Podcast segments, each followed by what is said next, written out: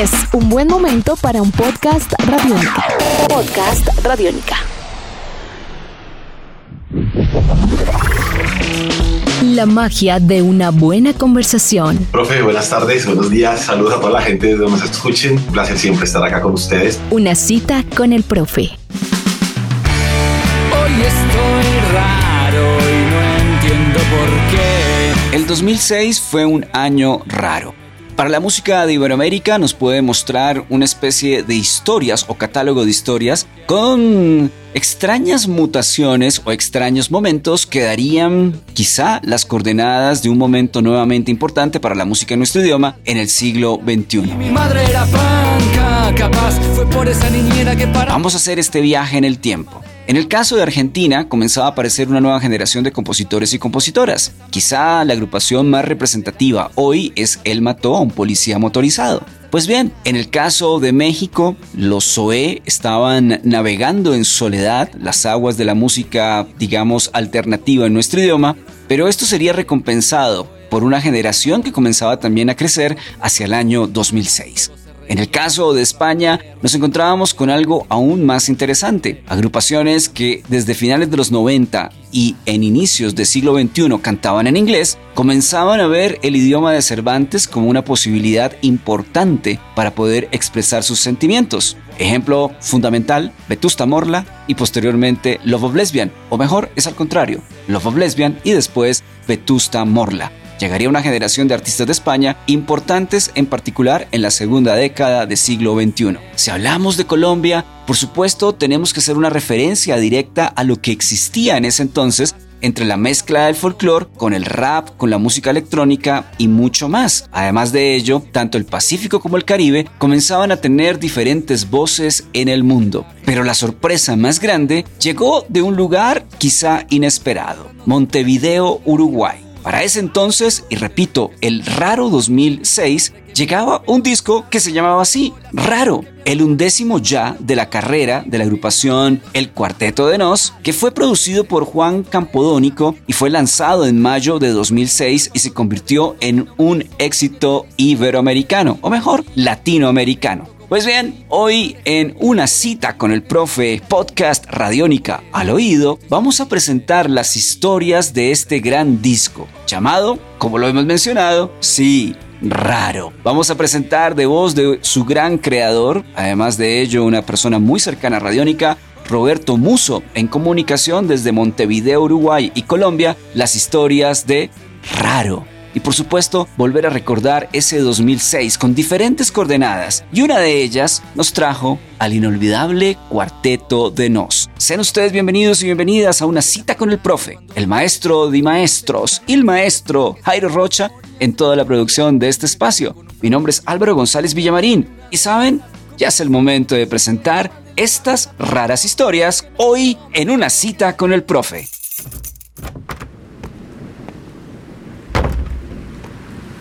Yendo un weekend a lo de Damián, tenía urgencia de hablar con el man. Caminé porque pinche mi van, vi una mina de la que soy fan. Sean ustedes bienvenidos y bienvenidas al mejor y más feliz salón del mundo. Hoy con un programa muy especial, un gran amigo de la Casa Radiónica. Por supuesto que también saludamos a los amigos y amigas de Canal Institucional. En abril de 2006, dice la historia, se publicó un disco que 15 años después se escucha tan fresco, se escucha tan vital y nos permitió de una manera muy especial hacer una conexión mágica entre Montevideo y Colombia. Estamos hablando del Cuarteto de Nos, su disco raro. Y el gran Roberto nuevamente está con nosotros en la clase, está en las calles de Montevideo. Y es un placer verte, Roberto, es un placer saludarte. ¿Y cómo pasa el tiempo? 15 años ya el raro. Sí, y estás igualito, profe. ¿eh? no han pasado los años para vos. Bueno, por suerte, para raro tampoco, ¿no? Para el personaje de la tapa parece que tampoco, porque se mantiene parecido. Y como vos decís acá, literalmente en la calle de Montevideo, porque estamos acá este, disfrutando una linda tarde de verano en los pocos días que nos quedan antes que empiecen la, la vuelta a las clases aquí para, para los que tenemos hijos chicos, ¿viste? Y nada, viviendo este aniversario de raro, como no podía ser de otra manera, en un año raro, ¿no? Más raro todavía que el, que el 2006, ¿verdad? ¿Qué recuerdas, qué recuerdas de, de, de, de, esos primeros momentos del raro? Eh, ustedes, eh, eh, quizá en el proceso de composición, quizá en el proceso de crear un concepto, ¿qué quieres recordar alrededor del pre-raro? Sí, fueron muchas cosas, ¿viste? Fue, y la palabra raro se repite en, ese, ¿viste? N veces cuando estás describiendo todo el proceso y todo lo que pasó con raro, porque realmente lo que sucedió alrededor del disco fue todo muy raro para nosotros y para todo lo que era nuestro entorno. Este, nosotros, como bien vos sabés un poco la historia del cuarteto resumida, veníamos trabajando desde los 90, éramos una banda muy masiva y muy convocante acá, acá en Uruguay, no mucho más que en Argentina, digamos, y nunca habíamos salido a tocar fuera acá del Río de la Plata, en realidad, ¿no? Pero cuando fue eh, empezamos a hacer un disco nuevo, que por primera vez decidimos como empezar a, patear, como yo digo, el tablero de ajedrez, ¿viste? Y borrar y cuenta nueva, un montón de cuestiones, desde las artísticas hasta las logísticas, por decirte algo. Teníamos ganas de trabajar con un productor musical que nunca lo habíamos hecho empezar a trabajar nuestro relacionamiento con la prensa, visto con, los medios, por, alguna productora ejecutiva también distinta, que siempre lo habíamos hecho nosotros mismos. Y este, todo eso sumado, viste, dio ese, ese cóctel que fue eh, el disco raro, digamos, ¿no? Con canciones que yo ya pensaba que tenía ganas de, de buscarle una, una beta diferente. Yo me había encontrado con que la temática que teníamos hasta ese momento para mí se había caducado un poco, ¿viste? la sentía como, como ya compitiendo con, conmigo mismo, digamos, en discos anteriores que estaban muy bien, pero que, que ya habían cumplido su ciclo, ¿viste? Entonces nos parecía, y a mí me parecía también como que teníamos que abordar toda esa, esa, esa etapa que venía desde un punto de vista diferente, ¿no? Con los riesgos que eso, siempre implica y con que a veces tampoco pasa un resultado muy trascendente, ¿no? Pero en este caso, increíblemente pasó que ese disco que lo, planeamos como una nueva etapa, una nueva fundación del cuarteto, digamos, este, increíblemente sucedió eso. No tengo penas, ni tengo amores, y así no sufro de sinsabores. Bueno, ¿cómo fue el trabajo con Juan Campodónico? O sea, estás hablando de, de, la llegada de un productor y a veces para una banda no es tan fácil y puede ser algo también raro en el caso de la historia del Vas a ver cuántas veces se repite la palabra raro en lo que estamos hablando. sí, nosotros este, éramos autoproducidos hasta el hartazgo nosotros mismos, nosotros cuatro, eh, de todo tipo, digamos, bien, bien producto de la generación esa del rock de los, de los 90, por decirte algo, en aquel momento acá en Uruguay, todo muy amateur y en, un lugar donde tampoco había mucho desarrollo este, como para subsistir solamente con la música, ¿no? Entonces la, parte de producción de las canciones y la grabación, todo era, era, con nosotros, sobre todo Ricky, mi hermano, que es el que sabe muchísimo de, música y de sonido, el que, el que se encargaba de las mezclas, ¿viste? De grabar y todo eso, ¿no? Pero nos pareció eso, como que en un momento la, la, opción de tener un productor musical iba a estar bueno porque ya éramos un monstruo de cuatro cabezas que no, no, no tenía, ¿viste? Forma de, de, tener conflicto en sí mismo. Y Juan era como en aquel momento un, un, prometedor joven, digamos, que, que, que, que venía con muchísima data nueva, una sangre fresca, ¿viste? Una, una cabeza de musical súper interesante y aparte fan del cuarteto desde chico. O sea, Juan era fan del cuarteto desde que tenía 13 años, entonces ya, corríamos con una, con una gran ventaja en esas. Y bueno, Juan como que nos, nos agarró, tuvimos muchísimas charlas antes de hacer el disco y tuvimos un objetivo común que era el sonido que queríamos tener y realmente le dio a las canciones ese, ese pulido que capaz que le faltaba a lo, a lo anterior, digamos. ¿no? Y obviamente tuvo un resultado genial en cuanto a lo que es el sonido y el arreglo de las canciones. Apreciado Roberto, existe algo que me llama la atención del disco y es que tiene como dos o tres viajes. Hay un viaje guitarrero, hay un viaje guitarrero muy de, de época. Voy a utilizar la, la, referencia, la banda de referencia solo como por referencia, valga la, la, la aclaración, unos strokes. O sea, hay sí. canciones que tienen guitarras muy, muy strokes.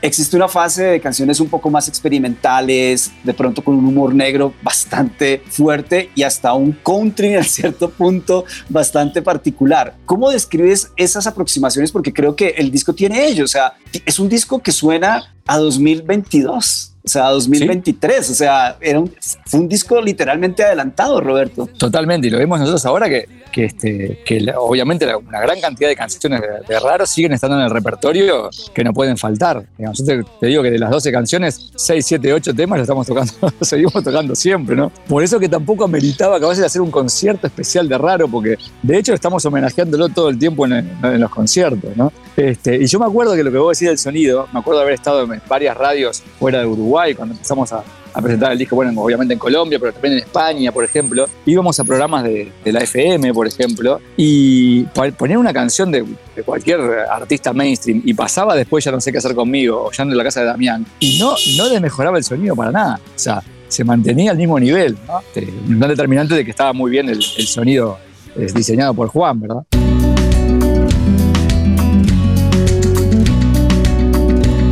Las letras, Roberto, eh, estamos ante un disco que tiene una lectura perfecta de época.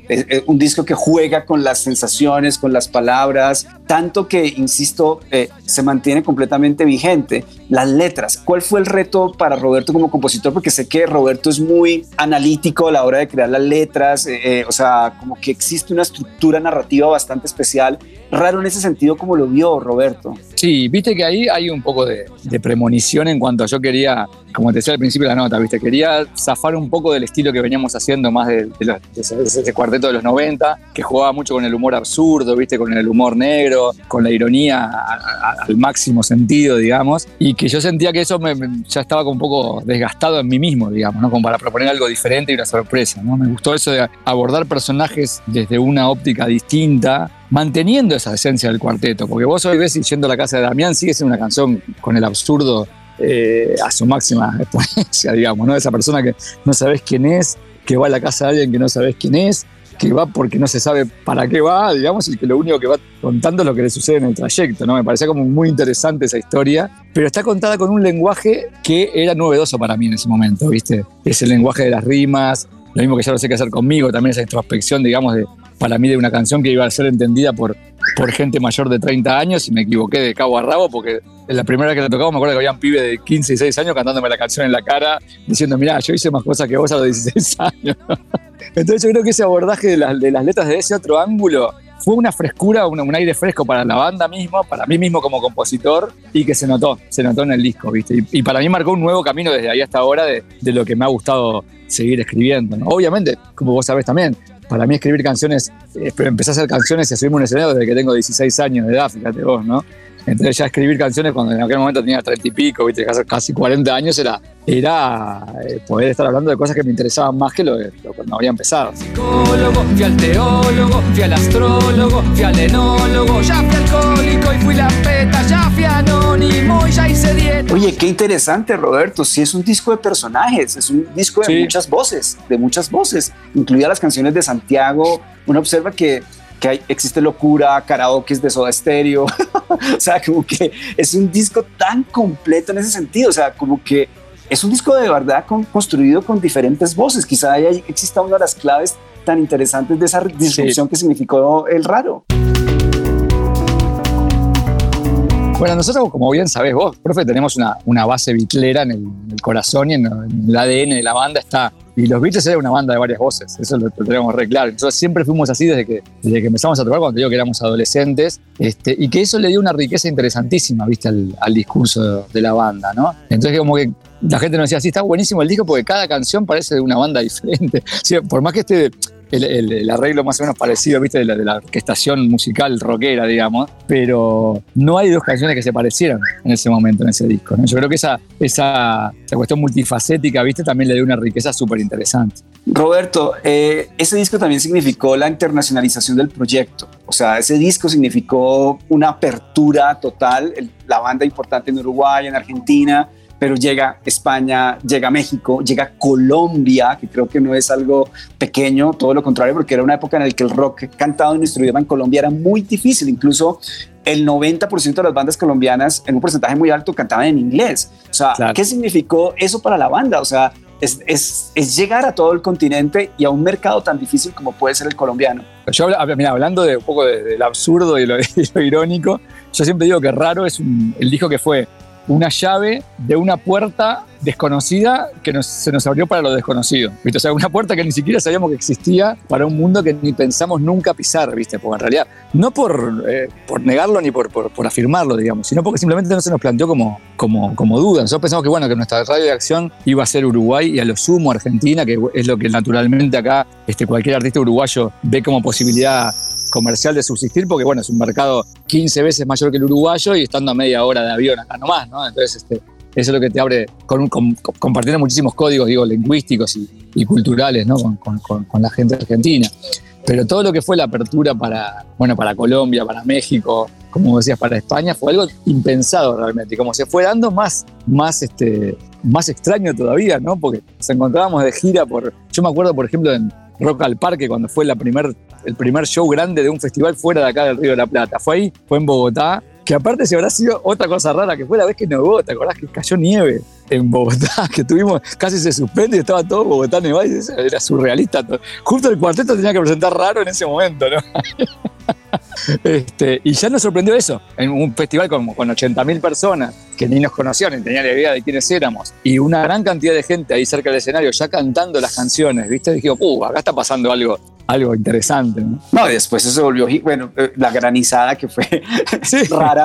Sí, sí, y, sí, sí. Y, y, y, lo que ha significado incluso en este caso, eh, en una ciudad como Medellín, raro es, es un disco de culto. O sea, ahí tú te has dado cuenta que que, que, para Medellín y para Cali, o sea, no solamente Bogotá, sino para Medellín y Cali, Raro es, un, es, es como una especie de disco de antes y después, incluso para el movimiento del rock en nuestro idioma en, en Colombia. O sea, es sí, muy sí. fuerte lo que pasa en Medellín y Cali con ustedes, con sí, este disco en particular. Sí, sí, tal cual. Digo, Medellín y Cali están siempre en las giras que nosotros vamos, que hacemos en la, las tres ciudades.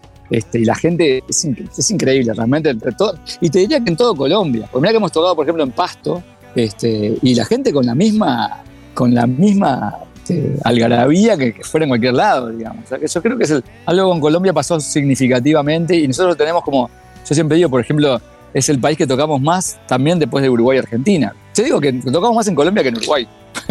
Realmente te digo la verdad, más veces allá.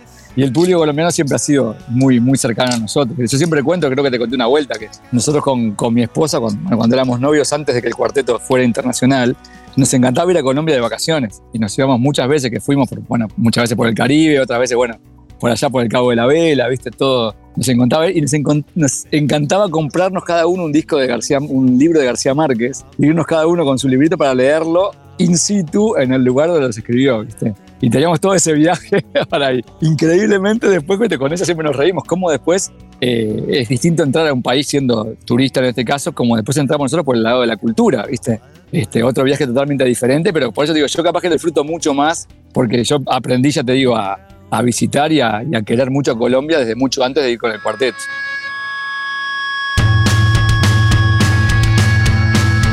Roberto, nos quedan un par de preguntas y el cuestionario radiónica que lo vamos a hacer en el medio de esta entrevista. Ya te, ya te vas a dar cuenta que el cuestionario radiónica te va a encantar, pero van dos preguntas más, ya para comenzar a Dale. finalizar nuestra entrevista. La primera de ellas, has hablado que el disco, por supuesto, que ha estado implícito en, en, la, en la discografía posterior de la banda y en los conciertos. No obstante, ¿qué viene para los 15 años? Veo que también hay un vinilo, que existen cosas como especiales alrededor del raro. Sí, queríamos no dejar pasar esta, este momento, viste, de los 15 años, en este año tan particular también, como te decía, aprovechar un año que también es súper más raro capaz que el, realmente más raro que el 2006, porque no me acuerdo en el 2006 si había pasado algo tan, no había pasado algo tan raro como este 2020-2021, digamos, ¿no? Este, y como también los conciertos no se pueden hacer, y yo también te decía que no le vimos mucho la vuelta de quizás hacer un streaming solamente de raro, ¿viste? Nos parecía como que era también repetir mucho lo que estamos haciendo en los shows. Nos pareció esto del vinilo algo interesante porque sabemos que a muchos fans del cuarteto le gusta esa, esa parte de tener el objeto, digamos, como valor agregado de la, de la, música nuestra, digamos, ¿no? Y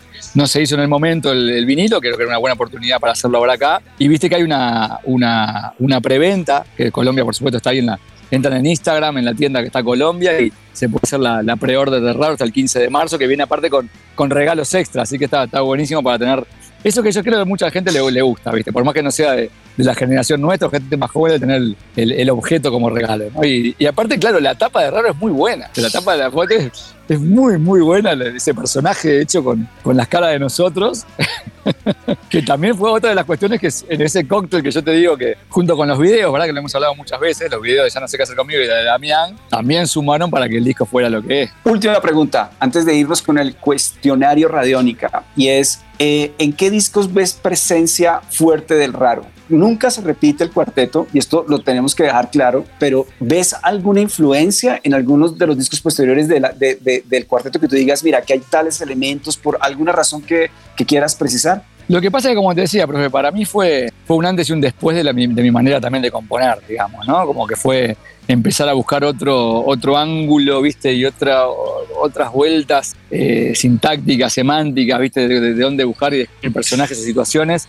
No sé si se no creo que se ha repetido mucho, pero sí la manera de componer, realmente yo todavía sigo con ese camino que fue el, el posterior a raro y no el anterior a raro. De hecho nosotros, este, el, el- el repertorio que tiene el cuarteto es un 100% después de raro. Por más que tenemos muchos discos, ante, muchas canciones anteriores y todo, eh, artísticamente, nos, tanto nosotros yo creo como, como al público, sobre todo fuera de acá de, Uruguay, se, engancha mucho más con ese tipo de canciones.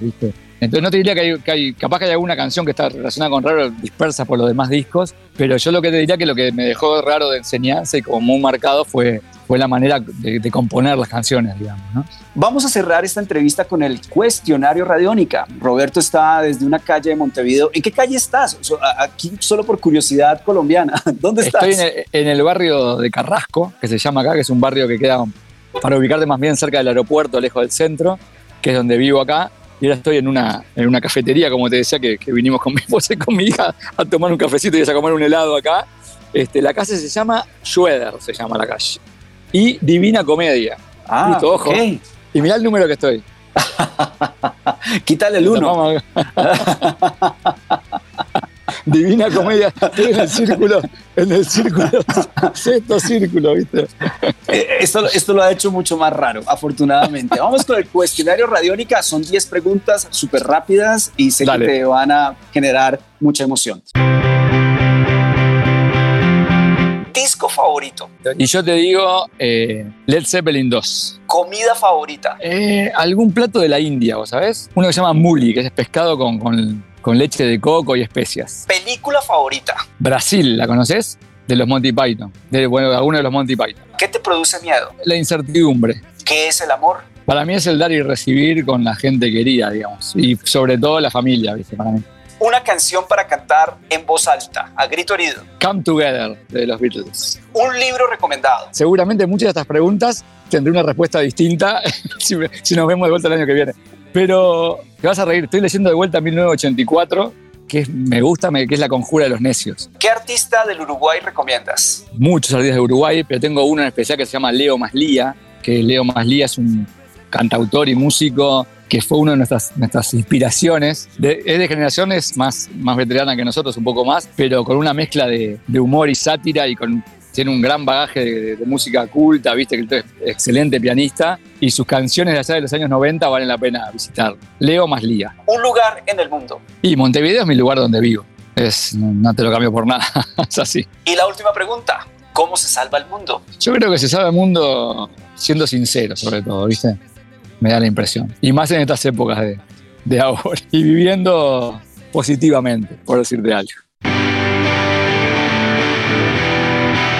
Apreciado Roberto, que se convierta en una costumbre que una o dos veces al año nos podamos reunir. Eh, ya llevamos unos cuatro o cinco años que no hemos perdido contacto Claro que cada sí, año. claro que sí. Un saludo para la banda, para tu familia, para todo el cuarteto desde Colombia. Igualmente. Bueno, y te, adelantaba, profe, que estamos por empezar a trabajar algo nuevo. O sea, nos vamos a volver a encontrar. Un abrazo, Roberto, cuídate mucho. Un abrazo a ustedes. Dale. Era linda aunque con mal aliento, pero le cedí la mitad de mi asiento. Desde Montevideo, Uruguay, tratando de contar las historias de Raro, producción del Cuarteto de Nos del año 2006, escuchamos al inolvidable Roberto Muso, gran guitarrista y compositor, en una cita con el profe. Y el maestro de maestros Jairo Rocha en toda la producción de este espacio. Mi nombre es Álvaro González Villamarín, arroba profe astronauta. Podcast Radiónica al oído. Lo puedes escuchar en radionica.rocks o en tu plataforma favorita. Aquí también salvamos el mundo. Y saben, siempre serán bienvenidas todas las historias, incluso las más raras, porque este es un mundo raro.